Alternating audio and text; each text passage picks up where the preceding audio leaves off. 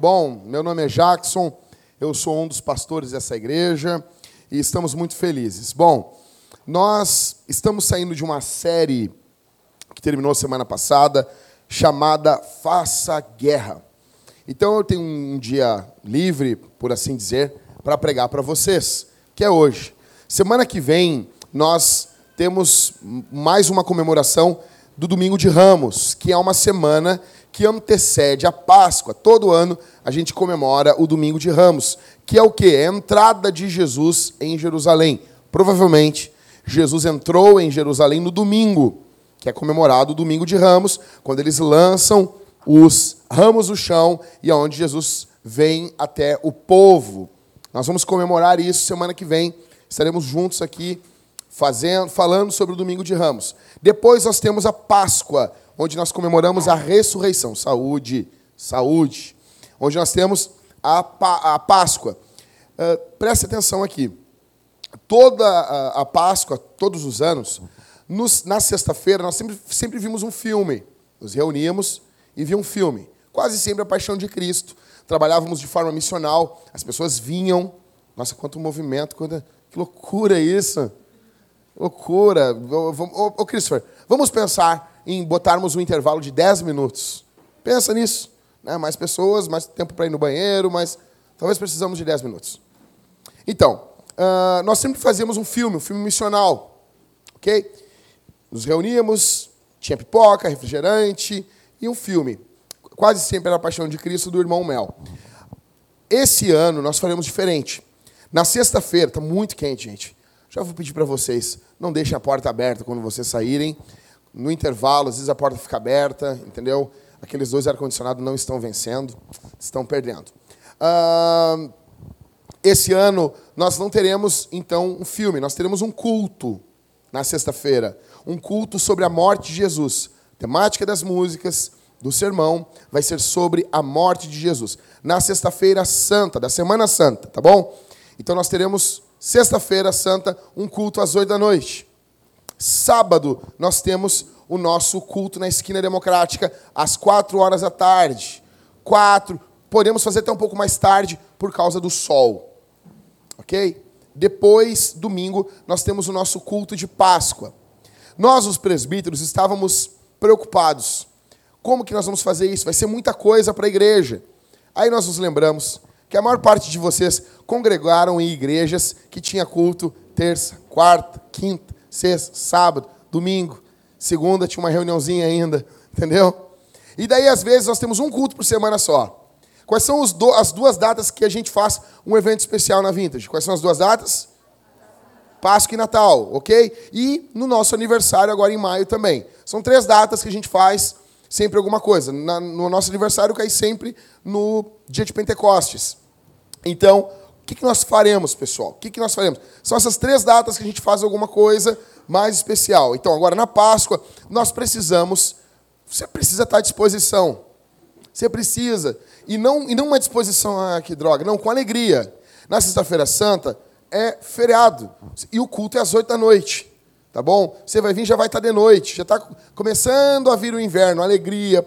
Obrigado, Senhor. Obrigado. Obrigado. Né? Então, assim, está começando a vir o inverno. Já está escurecendo sete e pouca da noite. Daqui a pouco vai começar a escurecer seis e pouca. Você vai poder vir para o culto. Já vai estar tá de noite, já vai estar tá fresquinho. Tá bom? Já vai estar tá malacói. Então você vem para o culto. Você vai passar o dia inteiro em casa, descansando, em paz. E depois você vem para o culto. Sábado. Ah, mas aí, sábado com alegria. Nós vamos para a esquina democrática. Vamos pregar o evangelho. De tarde, com alegria. Tá bom? Vamos entregar folhetos, orar pelas pessoas. Você vai jejuar durante a semana para que Deus faça algo ali na esquina. E depois, domingo, domingo de Páscoa com alegria. Outra coisa, nós precisamos, eu preciso que as irmãs, Karine, organize isso, diaconiza Karine, a questão dos doces para as crianças. Vocês já estão organizando? Legal. Se não estão organizando, é para ontem. A liberação da esquina democrática, eu preciso que os diáconos resolvam isso, tá bom? Para ontem, para ontem. Então, por que, gente? Jesus ressuscitou. Páscoa é a ressurreição de Jesus. Tá bom? E dê ovos de Páscoa para o seu filho. Não seja um cara, aquele chato, que todo ano fica comparando os ovos de Páscoa com a barra de chocolate. É sério que tu acha que é só agora que é assim? Sempre foi assim, cara. Sempre um ovo foi mais caro. Faz em casa, então, um ovo de, chocolate, dá para ele, tá bom? Me dá um ovo de Páscoa. Agora tem o laca grandão, um ovo grandão. Eu gosto do chocolate branco, tá bom? Outra coisa, eu preciso dar esses anúncios. Igreja é isso mesmo. Outra coisa. Uh, essa semana, no, no grupo das mulheres, a minha esposa me contou que pipocou pergunta sobre jejum. Né? É engraçado que homens nunca falam sobre isso. Os homens não querem nunca jejuar, né? E, e, e pipocou pergunta sobre jejum, então ele está fazendo pergunta, pergunta e não sei o quê. Bom, faz muito, muito tempo que, assim, para a gente estudar sobre o jejum mesmo, saber o que é o jejum, de fato, não ficar cada um falando uma coisa, que nem um louco, eu pensei em hoje pregar para você sobre jejum. Eu vou falar sobre jejum. Só que, não. Eu pensei, eu acho que tem coisas mais urgentes. Nós podemos fazer uma minissérie sobre jejum? Podemos. De quatro domingos? Podemos. Mas eu pensei de forma rápida agora, os membros da igreja, quando você sair do culto aqui, quando sair, não agora, você vai no grupo da igreja, você vai no grupo ou, ou, ou do Whats, ou você vai no grupo do Facebook, e você vai colocar assim, jejum barra vídeo ou áudio. Eu posso fazer uma série de vídeos sobre isso, em primeiro lugar, pensando na igreja. Depois a gente pensa no resto da internet, as outras pessoas. Posso postar isso?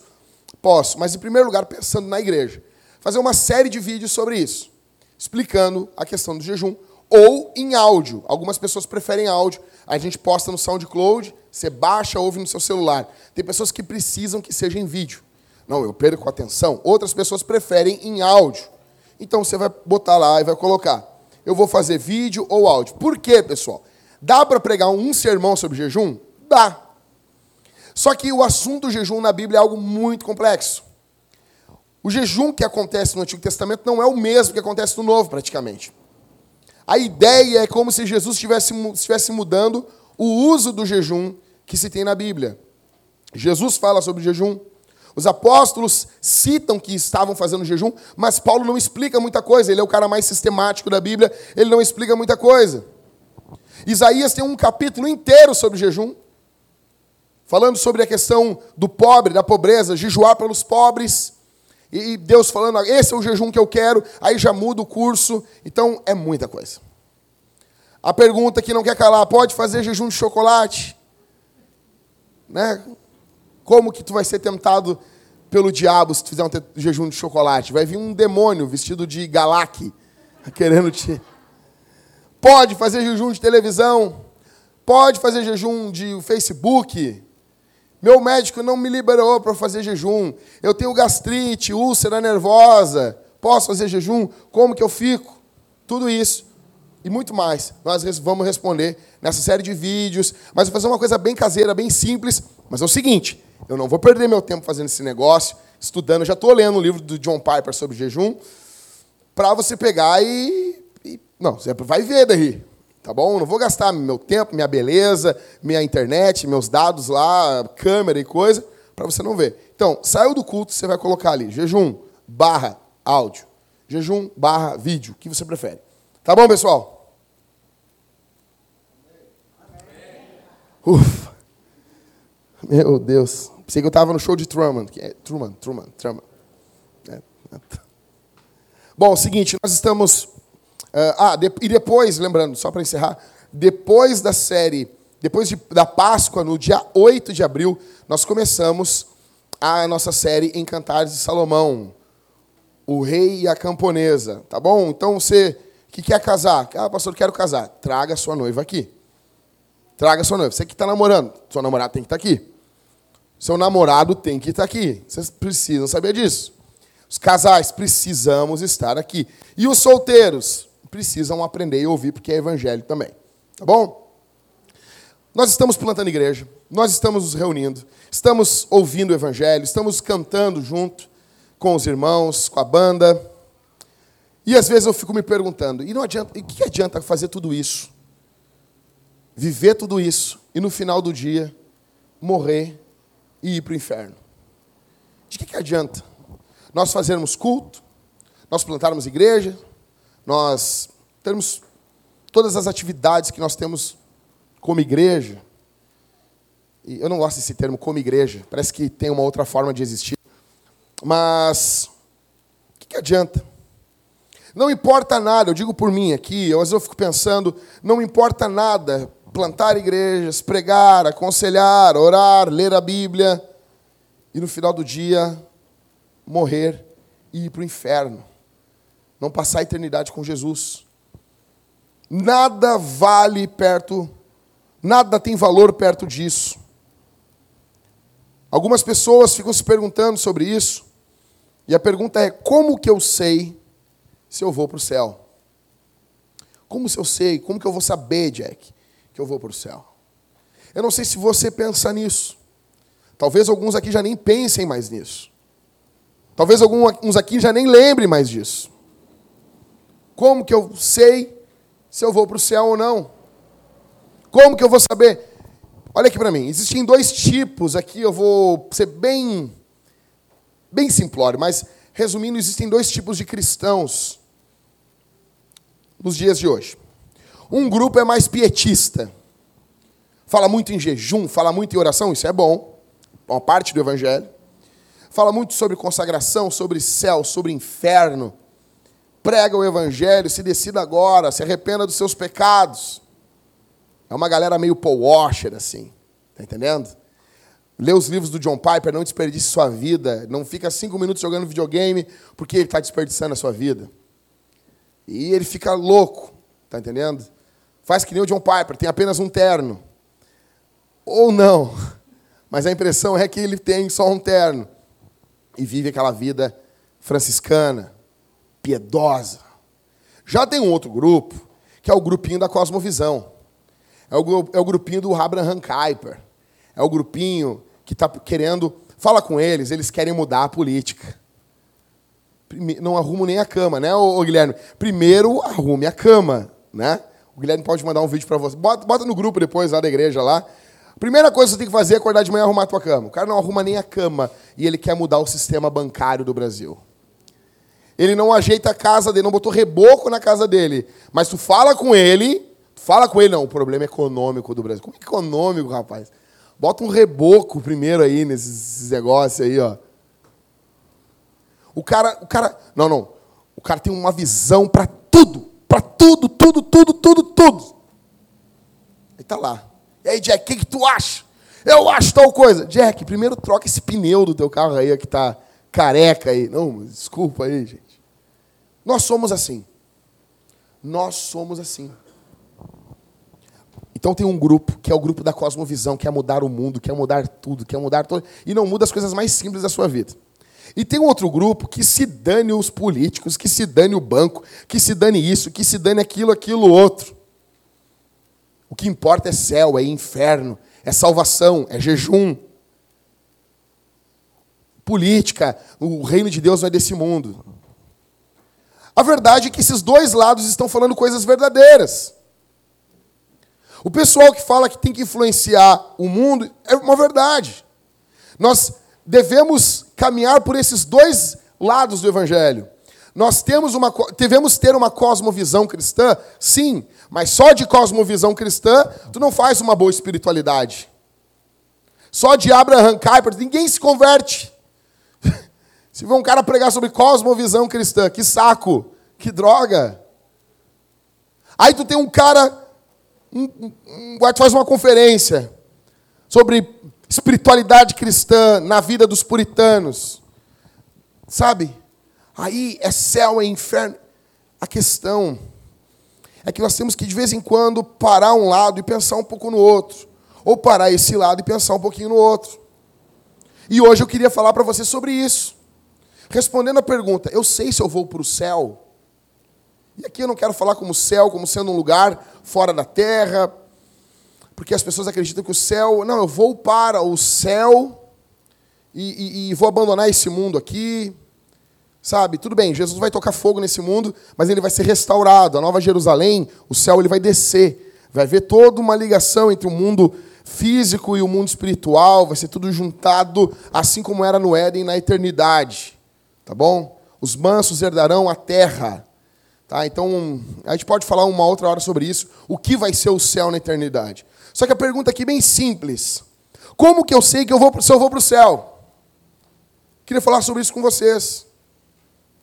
Porque daqui a pouco a gente está falando de cosmovisão, disso, daquilo, aquilo outro, de influenciar o mundo. E a gente esquece, às vezes, da nossa espiritualidade de cada dia. Como que vocês sabem se vocês vão para o céu? Como? Então, vocês vão abrir a Bíblia no Salmo capítulo 15. E não vão fechar a Bíblia. Vão ficar com ela aberta aí. Salmos de número 15. Ah, e segura aqui. Hoje eu estou inspirado. Deixa eu desligar isso aqui, cara.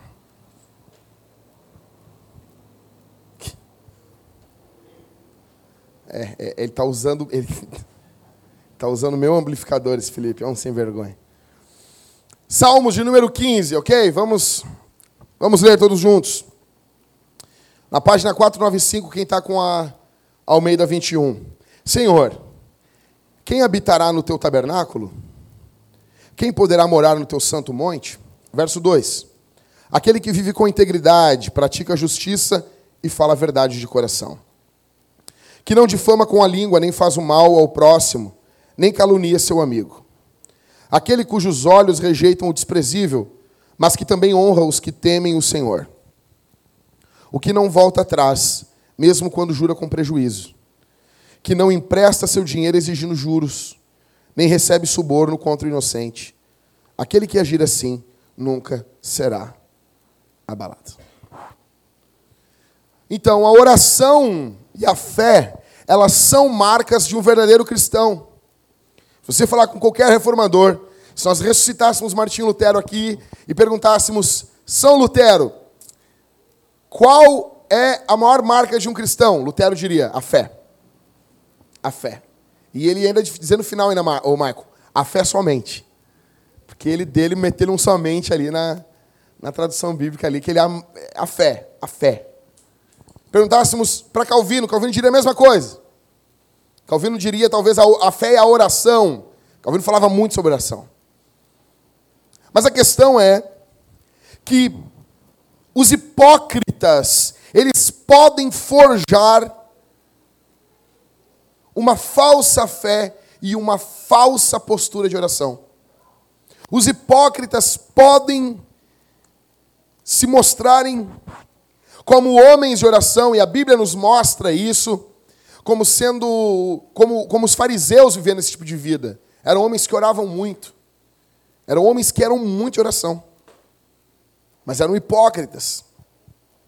Aqui o salmista se detém em nos mostrar a vida prática de um cristão. A vida prática de alguém que ama Jesus. Quem são os caras que vão morar no céu? Quem é o time de Jesus? Quem são os amigos? Quem são as pessoas? Como elas vivem hoje do Globo Repórter? Como, quem são elas? Quem são as pessoas piedosas?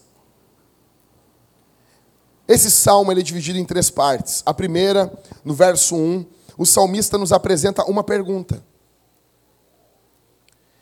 Depois, do verso 2 ao verso 5, ele vai nos dar uma resposta. Então, é uma pergunta, uma resposta. E na parte C do versículo 5, o salmista nos dá uma promessa.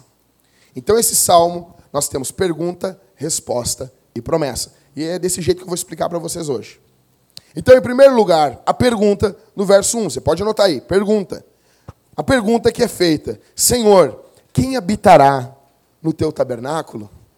Quem poderá morar no teu santo, no, no teu santo monte? Tabernáculo aqui é o tabernáculo móvel, porque ainda não tinha o templo de Salomão. Vocês sabem que Salomão é filho de Davi, tá bom? E ele construiu o templo depois que Davi morreu. Então é um tabernáculo móvel aqui. O que fica claro aqui, em primeiro lugar, aqui nessa pergunta, é que essa pergunta está sendo direcionada a quem? ao Senhor, a Deus. Aqueles que se preocupam com a eternidade se preocupam com o que Deus tem a dizer deles. Aqueles que se preocupam com a eternidade se preocupam com a opinião de Deus. Teu chefe dá opinião, teus vizinhos têm uma opinião, teu marido, teu, tua esposa, teu pai, teu filho, teus vizinhos. A questão é que Deus tem uma opinião, uma lei, uma palavra. E aqueles que se preocupam com a eternidade querem saber o que Deus pensa. A pessoa que ama o Senhor, ela tem interesse em saber qual é o pensamento de Deus. Essa aqui é uma pergunta de, um, de, uma, de uma enorme humildade. O salmista está sendo humilde, porque quem responde isso é Deus, não é você, não é eu. Ele está perguntando para Deus: Senhor, quem? Quem é que vai habitar com o Senhor? Quem é que vai passar a eternidade com o Senhor?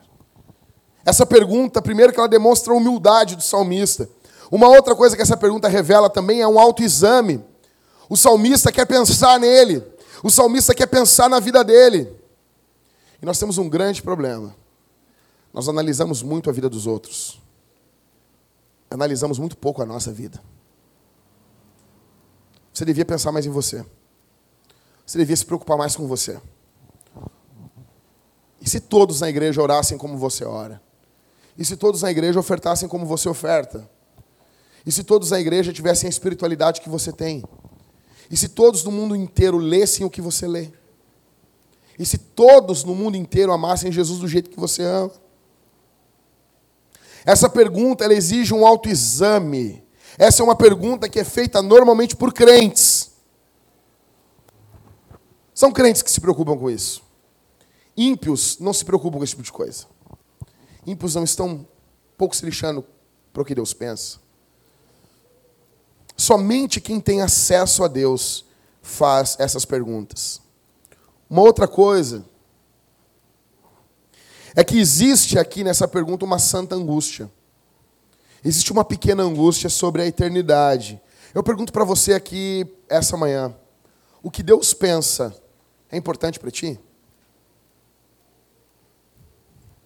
O que Deus pensa é importante para você? Você se importa com o que Deus tem a dizer das coisas? Você se importa, é importante para você o que Deus tem a dizer de certos assuntos? Então, se é importante, como é que está a tua leitura bíblica? Como é que está a tua leitura bíblica? E a questão aqui não é nem de cumprir um prazo, mas é a questão de prazer. Você está tendo prazer na leitura bíblica? Você tem tido prazer no culto diário? E eu fico muito preocupado com isso. Os irmãos andam deixando o culto diário como a última coisa, aí já não tem prazer. É aquele cara que quer fazer tudo, tudo, tudo, tudo antes. A última coisa que ele quer fazer é sexo com a mulher dele no dia. A mulher dele já está cansada. E ele pergunta: nossa vida sexual, pastor, está uma droga. Por que está uma droga? Vocês fazem sexo de manhã? Ninguém, cara que faz sexo de manhã, a vida está uma droga. Primeira coisa do dia, você faz, ah, fazer o quê? Sexo. O cara deixa o sexo para a última coisa do dia. O culto é a mesma coisa. Deixa o culto. Aí os caras, os caras vão acordar a mulher mais cedo aí, ó. O culto é a mesma coisa. A mulher está desesperada, está cansada. Ou não. E não, eu me pergunto assim, tipo, o horário do culto, o culto em si. Qual foi a última vez que você cantou com vontade no culto? Cantou, que você adorou a Deus, que você chorou cantando, que você leu um texto bíblico, que aquilo não foi, ah, vamos ler rápido para matar esses quatro capítulos aqui, ataque de caixa, e nós temos que produzir. Qual foi a última vez que você chorou lendo a Bíblia? Isso revela o que você pensa acerca da vontade de Deus. Qual foi a última vez que você se examinou para saber se você estava na fé? E eu tenho uma, um, um ódio, cara, de cara que se examina e chega assim para mim. Eu tenho uma dúvida. Que dúvida, cara? Eu não sei se eu sou crente. Não, não. Aí eu olho a vida da pessoa. Tudo vê normal, rindo, brincando. Não, ela, tu acha que tu é crente. O cara chegou para mim na internet. Eu tenho uma grande dúvida, pastor. Eu acho que eu não sou salvo. Aí eu. o que eu faço? Aí eu disse assim: cancela tua conta no Facebook agora, não abre ela nunca mais, e vai chorar 15 horas pelos teus pecados numa sala. Mas como assim? Vai lá, vai agora lá. Não fala mais nada comigo. Faz isso. Mas, não, se falar mal, Deus já, já não quer mais fazer isso. Tu não está preocupado. Se você entendesse o que é o inferno e você tivesse com dúvida que você está indo para lá, isso ia te colocar em desespero. Quando uma pessoa pergunta para mim assim, eu não sei se eu estou indo para o inferno. Não, tá de palhaçada comigo. Vai para uma sala e chora 15 horas. Não sei, negão, enfia o dedo no teu olho. Não sei. Uh, fala que nem criança, assim, o Isaac. Isaac, o Isaac não, não sai uma lágrima, o filho do Cauê. Uh, tem uma hora que sai. Faz assim. Não, aflige a tua alma. Pensa no inferno. Fica pensando, pensando, pensando, pensando. Fica pensando, pensa mais um pouco, vai afligir a tua alma. Então não vem falar para mim, você tem dúvida se eu sou salvo. Se você não pega, não chora diante de Deus. Se isso não leva você a se angustiar de verdade diante de Deus. Se isso não leva você a dobrar os seus joelhos em prantos e pedir, me salva, Senhor. Você examina se você está na fé. Porque Paulo vai dizer aos coríntios que nós devemos nos examinar a nós mesmos. Você se examina? De vez em quando você para assim, será que eu sou salvo, cara? Você pensa assim? Então, em primeiro lugar, o que acontece aqui, o que é apresentado é uma pergunta. Em segundo, e a maior parte do sermão está aqui, é a resposta, do verso 2 ao verso 5. E eu já quero dizer para vocês que não é uma salvação por obras, mas é as marcas de um salvo, de uma fé genuína, marca de gente que ama Jesus. Está aqui. Qual é a marca que apresenta aqui? A primeira marca é, verso 2, aquele que vive com quê? Integridade. Integridade, ou em outras traduções, sinceridade. Ou seja, a palavra sincera, ela vem, sincero, sincera, ela vem de uma palavra grega que quer dizer sincera. As pessoas usavam máscaras de cera em bailes à fantasia. O que os gregos estão dizendo, uma pessoa sincera, uma pessoa sem máscara. A pessoa que é aquilo ali. Ela é sincera. A segunda marca, ainda no verso 2, que vive com integridade pratica a. Verso 2, vamos lá, gente. Bíblia aberta aí. Pratica a. Ela é justa, ela pratica a justiça. Isso é uma marca de uma pessoa justificada por Cristo. Se você foi justificado por Jesus, você ama a justiça. É fato isso. Terceira marca, verso 2 ainda, e fala a verdade de coração, ela é verdadeira. Ela fala a verdade, ela é aquilo que está diante dos nossos olhos. Pior coisa que tem é você falar com uma pessoa e você não sabe se a pessoa está sendo sincera, verdadeira com você. Sempre tem uma coisa a mais. Sempre tem um porém, sempre tem uma, um algo além. Então, aqui no verso 2, o salmista está tratando de forma positiva. Aquele que é, aquele que faz, ou seja, de forma positiva. Agora no verso 13 ele vai tratar as questões negativas.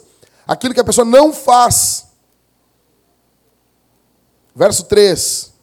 Que não difama com a língua. O que você fala dos teus irmãos? Qual é a forma que você fala quando as pessoas não estão com você? Isso é muito sério. Você fica feliz quando os teus irmãos confrontam você na sua frente e não falam de você pelas costas, falam com você com todo o amor, com todo o carinho, mas a tua cara. E aqui eu não estou falando de sinceridade estúpida. Tem muita gente ignorante. Eu sou sincera. Não, tem um, tem um cavalo. Tem um cavalo, tem jeito para falar as coisas. O Jackson falando de jeito para falar as coisas. Cara, pode ter certeza que isso aqui é a versão com freio de mão puxado muito tempo. Muito tempo. Quem vem na cavalo branco sabe.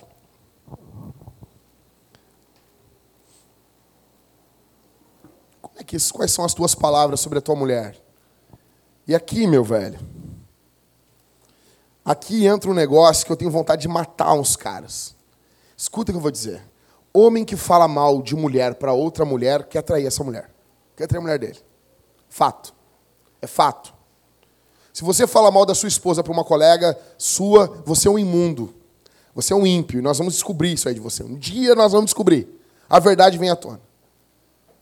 Eu conheço casos de pastores que falavam mal das suas esposas. Você imagina só.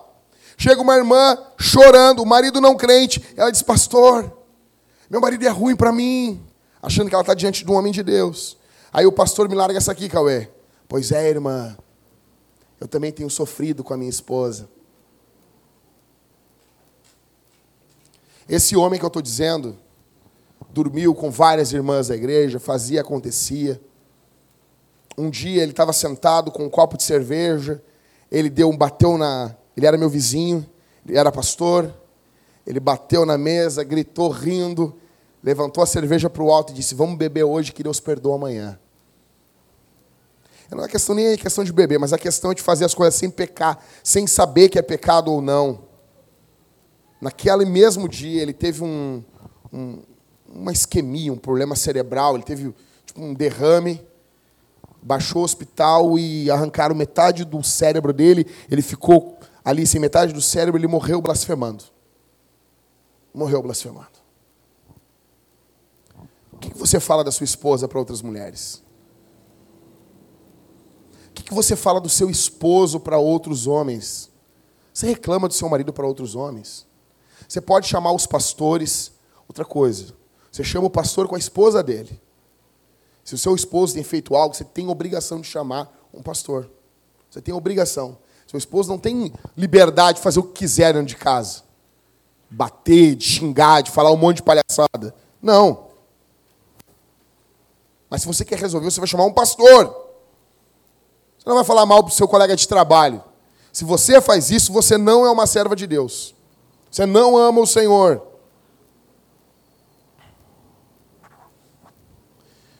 Terceira, verso 3 ainda, que não difama com a língua, nem faz o mal. Momento, dobre a sua atenção. Dobre, estava dormindo? Momento, dobre a sua atenção no sermão. Agora eu vou dar o ouro aqui, eu vou falar a coisa mais importante aqui.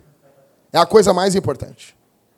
Vou falar a grande ideia do sermão nós precisamos entender que o mesmo Jesus que salva é o Jesus que santifica.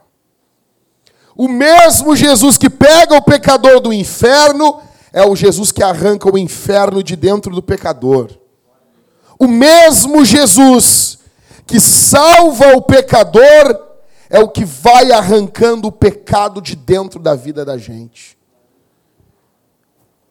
O fringir dos ovos é isso. O que fica claro nesse salmo aqui, 15, é que tem que ter diferença de crente e de não crente. É isso. Tem que ser diferente. É isso aqui. Existe diferença entre o justo e o ímpio. Se não tem diferença, tem algo errado o cerne do sermão, o, o, a grande ideia do sermão, do Salmo 15 aqui, a grande ideia, a alma do sermão é essa. Você tem que ir para casa pensando nisso, tem que ter diferença. Não é perfeição. Não é perfeccionismo. Nós estamos ainda nesse mundo. Vamos pecar, vamos errar. Você tem que ser diferente. Tem que haver uma angústia na tua vida. às vezes eu fico tão angustiado porque eu não sou uma pessoa boa. Que bom. Essa angústia é uma marca da salvação na tua vida. Às vezes eu tenho uma angústia se eu fui morar com o Senhor no céu. Que bom. Que bom, o ímpio não tem isso. Que bom. E muitos aqui duvidam da sua salvação, e a dúvida da salvação já é um juízo sobre você. Você é filho de Deus, você pecou, você ofendeu o Senhor. E quando os puritanos diziam isso, quando Deus nos ele nos tira essa bênção que é a certeza da salvação, isso já é um juízo sobre um filho de Deus. Você está indo para o céu, mas você tem essa angústia na alma. Isso já é um juízo. É uma pequena correção, uma palmadinha que Deus está te dando.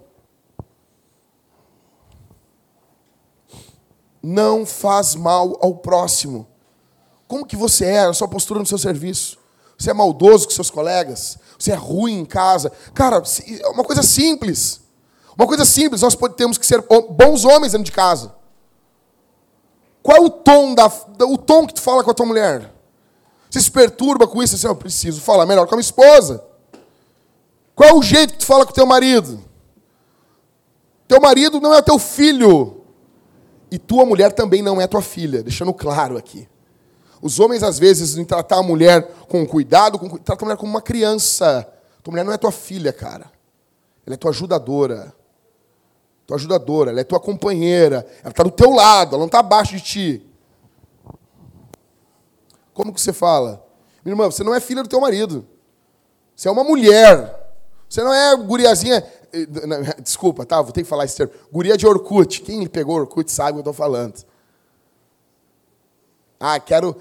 Ah, preciso de depoimentos novos. Vocês lembram do Orkut? Cara, tinha os depoimentos. Né? Você lembra disso?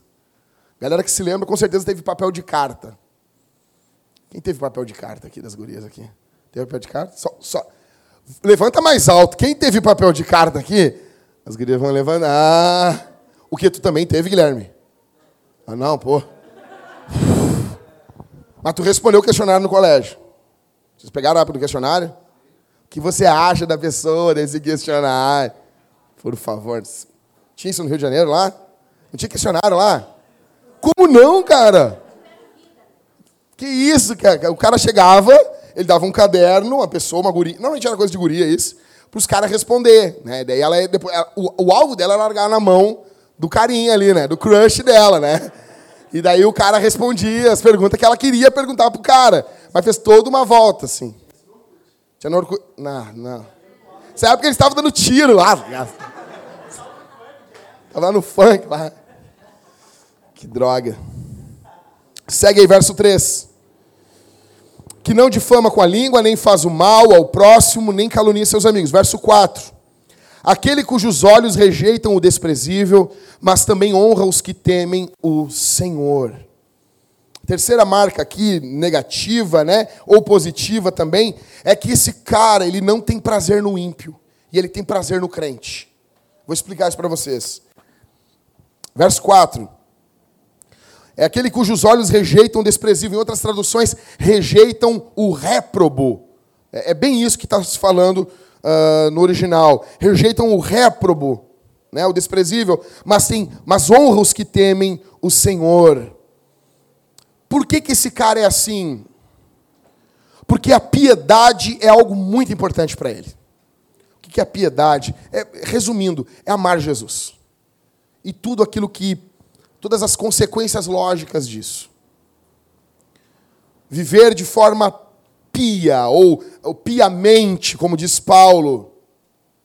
As coisas sagradas têm peso para essa pessoa. Esse cara, o salmista aqui, ele não confia em não regenerado.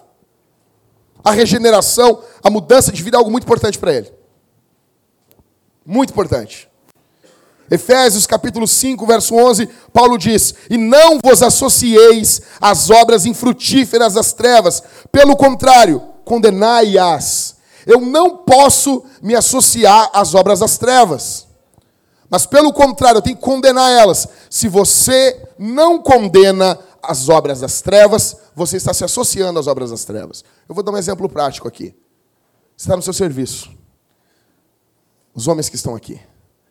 Aí começa o seu colega, o seu chefe, seu chefe, que uma hora antes te chamou na sala dele, te elogiou pelo teu trabalho, disse que está muito feliz, que a empresa está muito feliz com você, você está todo feliz, todo faceiro. Se tivesse um rabo, tu ia estar abanando o rabo, todo alegre.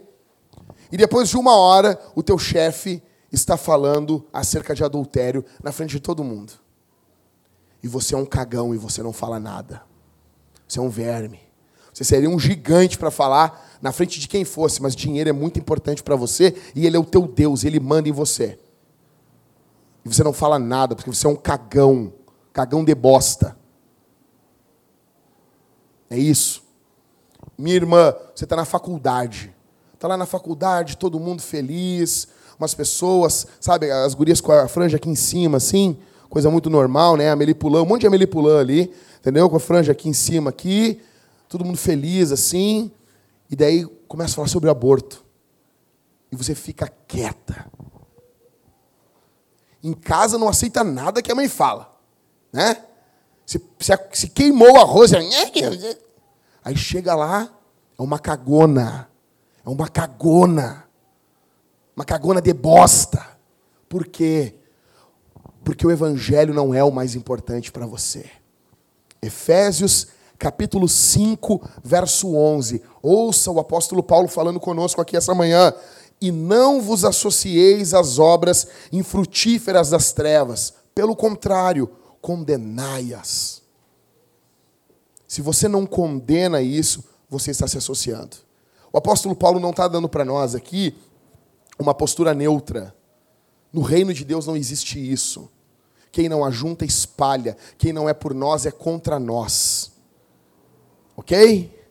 Amém ou não amém? Amém, amém né? Bah, o cajado tá bonito hoje, hein? Olha o que o texto está dizendo aqui, verso 4: Aqueles cujos olhos rejeitam o desprezível, mas também honram os que temem o Senhor. Muitos crentes têm prazer quando estão rodeados de gente imunda. É natural. Aqui eu vou contar um caso, Michael, não é, não é uma indireta mas de um amigo meu que era taxista. Não, sério mesmo, é, é sério mesmo.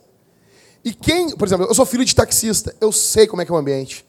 O, o táxi é, é, cara, é uma máfia, entendeu? É uma, é uma pequena igreja, é uma coisa assim. E eu não nego isso. Quando tem isso no trabalho é normal, as pessoas se sentem bem. Mas esse irmão da igreja, Michael, quando ele comentava com os irmãos, ele era alegre. Depois que ele virou um taxista, eu me lembro, cara, Cara, ele andava carrancudo, pesado com a gente, não estava feliz. E quando ele, eu estava andando de carro com ele, às vezes, Michael, ele encontrava um colega dele do táxi. E, meu, aquilo brotava de dentro dele. Ele, e aí, meu? Ele buzinava, feliz. Aí quando ele passava pelo cara, ele ia balançando a cabeça. Esses caras são demais. Esses caras são demais. Sabe? Aquilo estava na alma dele, meu. Estava na alma dele. Eu não via essa alegria quando ele estava com o povo de Deus. Não é o que o salmista está fazendo aqui, cara. Verso 4: Aqueles cujos olhos rejeitam o desprezível, mas também honram os que temem o Senhor.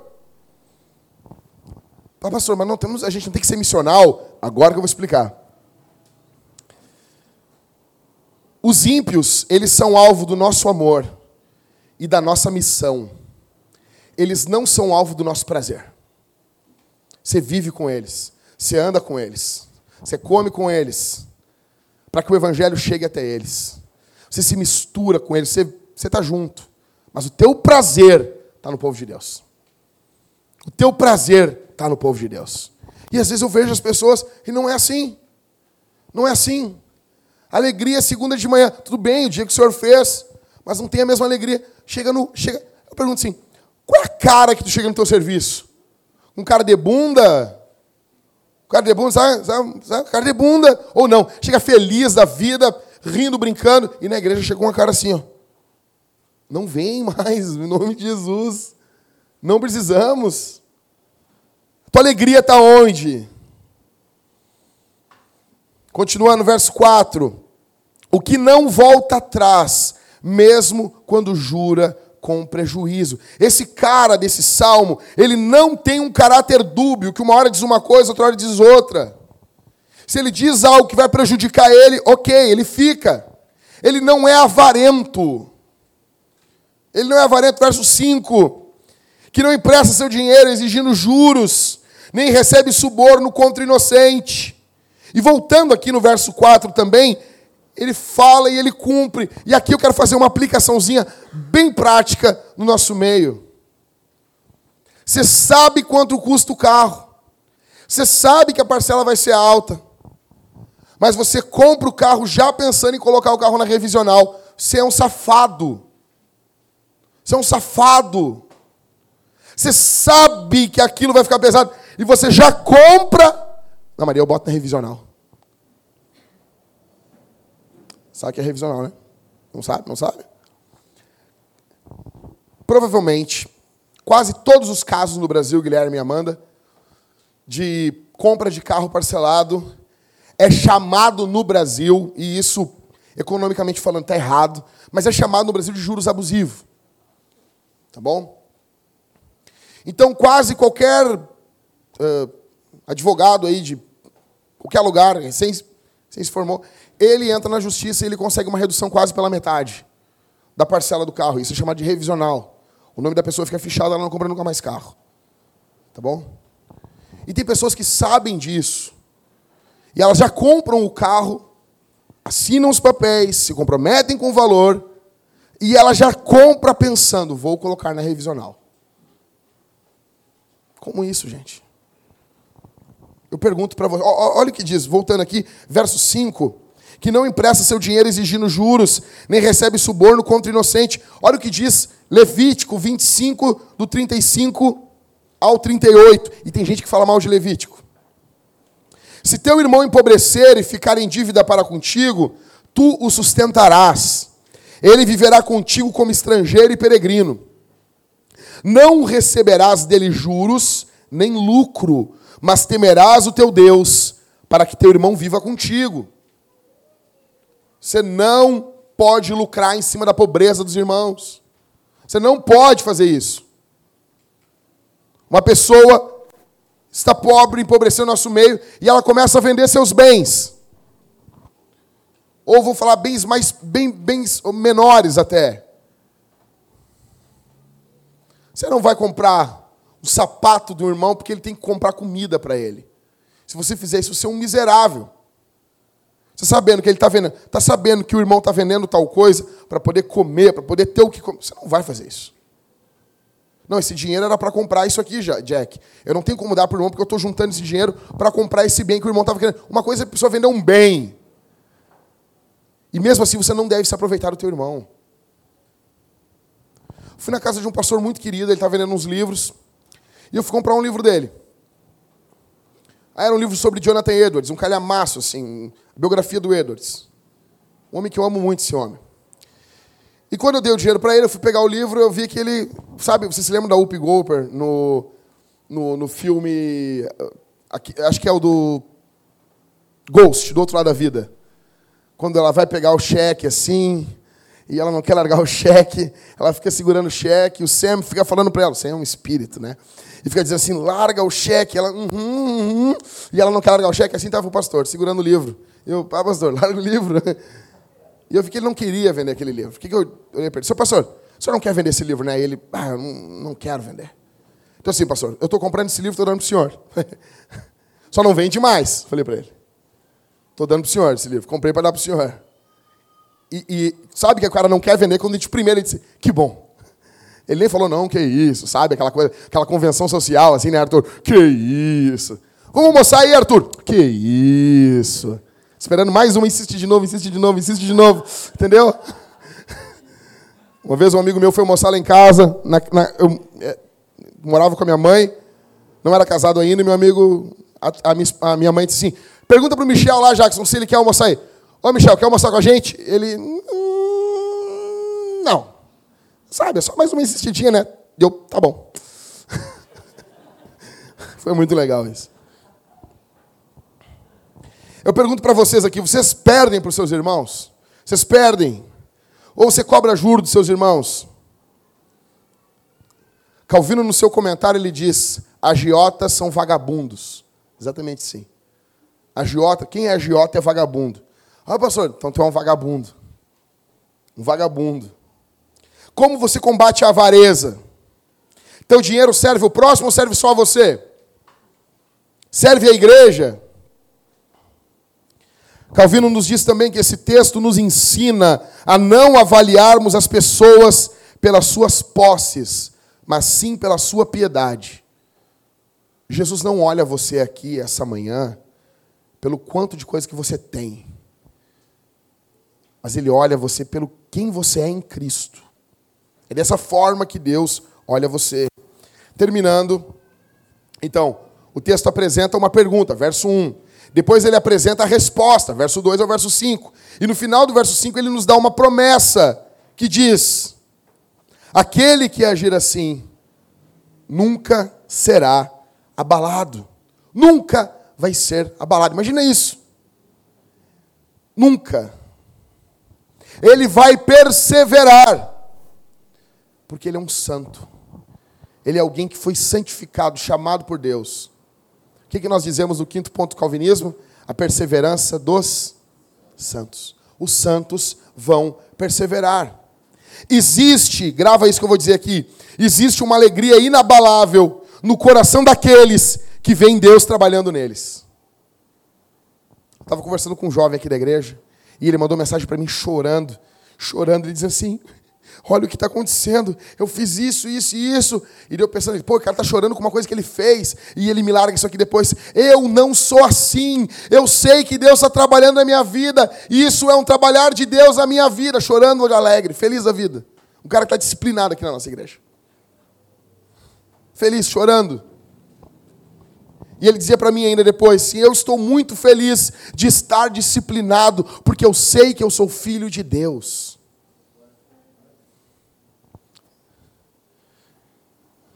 É uma alegria humilde. A mesma ideia, o que o salmista está mostrando aqui, é a mesma ideia do Salmo 1. O ímpio não vai permanecer na congregação do justo. Não vai. Não vai. Eu pergunto: Deus está trabalhando em você? Deus está está moendo dentro de você, assim, está mexendo em você. Não é perfeição no que eu estou falando. Eu não estou falando que você tem que ser perfeito.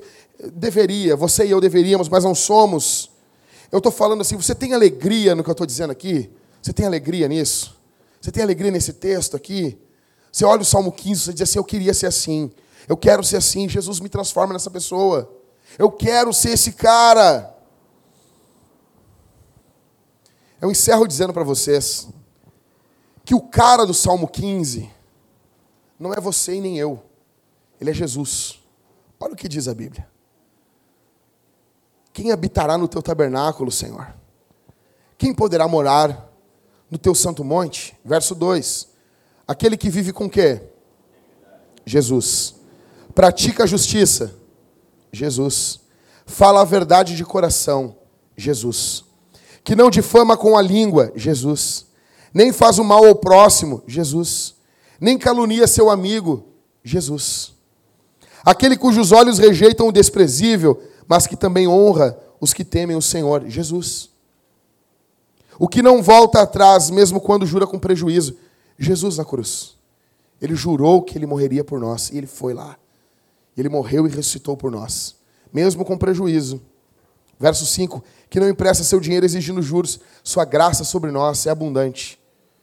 Nós devemos muito e nunca teremos como pagar. Nem recebe suborno contra o inocente.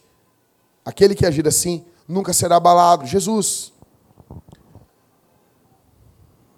A questão, você pode e você deve olhar esse salmo e ver que você está encrencado aqui essa manhã.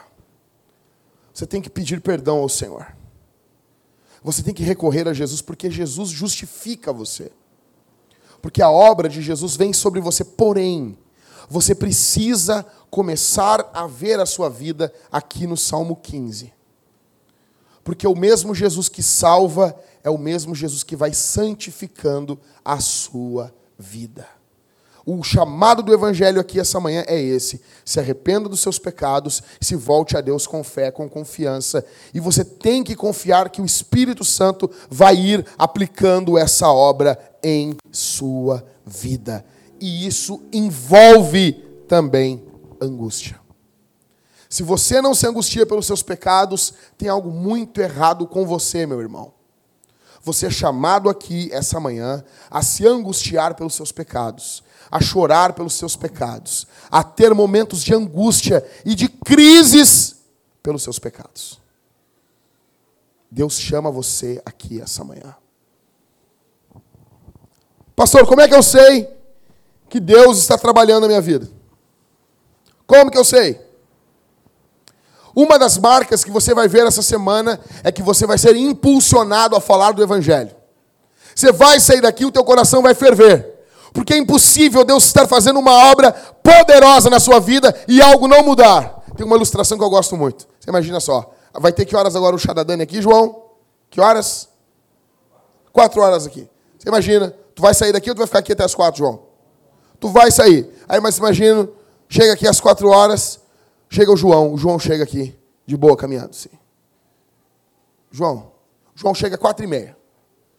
Por que tu te atrasou meia hora, João? Não, bah, eu estava aqui na Ipiranga, aqui, aí veio uma carreta biarticulada, com uma carga de 30 toneladas, e daí ela me atropelou, e daí eu me atrasei. Sim, o João de boa, sim. Faz sentido isso? Como é que o João. Se, essa, se o João continuasse vivo, como é que o João ia chegar aqui? Que nem um The Walking Dead. Cabelo todo errado, o óculos todo quebrado, sabe? Sangrando, um mamilo pendurado, assim, todo louco, puxando uma perna, assim. Aí faz sentido. Eu me atrasei. Não tem como você ter um encontro com uma carreta de 30 toneladas e nada mudar na sua vida. A mesma coisa é o Evangelho. Deus é muito maior do que 30 toneladas. E você e eu ficamos dizendo que tivemos um encontro com Deus e nada muda na nossa vida. Tem algo errado. Se Deus está de verdade fazendo algo na tua vida, essa tua semana vai ser diferente. Você vai uma coisa que você vai fazer: você vai pregar o Evangelho. Você vai pregar o Evangelho. Você vai falar com gente que você não conhece. Não sei, cara. Alguma coisa. Porque Jesus é poderoso. O Evangelho é poderoso. Você vai perder a vergonha. Paulo dizia: Eu não me vergonho do Evangelho, porque ele é o poder de Deus. Quando você descobre que o Evangelho é o poder de Deus, você perde a vergonha. Você perde. Ah, tu está falando isso porque tu é assim, já que tu é comunicativo. É muito, deve ser muito bom viver nessa bolha, né? Deve ser muito bom viver assim, se defendendo do Evangelho, né? achando que as pessoas fazem as coisas porque elas têm uma coisa que você não tem. Deve ser muito bom fazer isso, né? Ah, Carson lê 500 livros por, por, por ano, porque ele isso. Não, deve ser muito legal viver assim, né? Deve ser muito legal, né? Deixa o evangelho ir trabalhando na tua vida e confrontando você essa manhã aqui. Deixa Deus ir confrontando e mexendo dentro do teu coração, em nome de Jesus. Tá bom? Vamos orar? Vamos ficar de pé?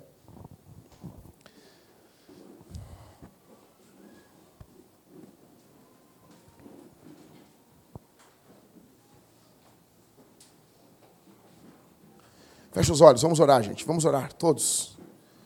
Todos, todos, fecha os olhos. Senhor Deus, obrigado pela tua palavra.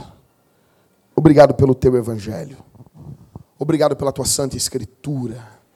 Obrigado porque tu fala no tom que nós precisamos ouvir. Senhor, eu peço nesse momento que o Senhor Deus incomode cristãos que estão apáticos aqui, Senhor. Pessoas que têm vivido uma vida apática, pessoas que têm vivido uma vida onde o Evangelho não tem sido a primazia nas suas vidas. Pessoas que não têm pensado em sua eternidade, mas só têm pensado no aqui e no agora. Em nome de Jesus. Sacuda essas vidas, transforma essas vidas, Senhor, eu te peço, eu te rogo, por favor, olha para nós. Nos transforma, nos modifica no nome bondoso e maravilhoso de Jesus. Que haja fé, que haja arrependimento, que haja choro diante de tua presença aqui. No nome de Jesus, Senhor. Faz assim. Faz assim para a glória do teu nome. Faz assim no nome de Jesus.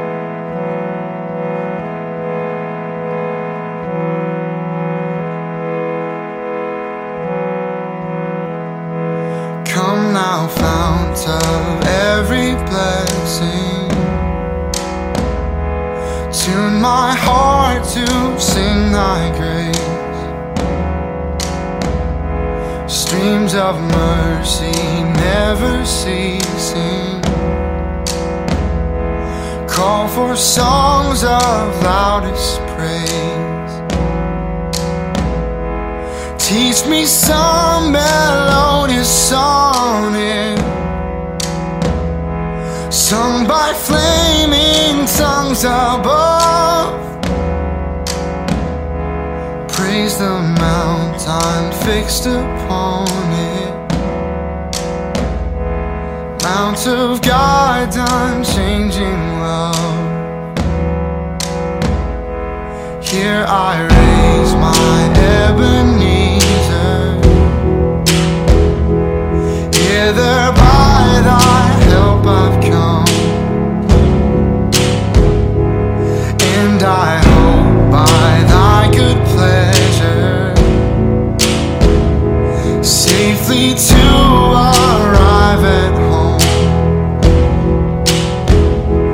Jesus, so at me. a stranger,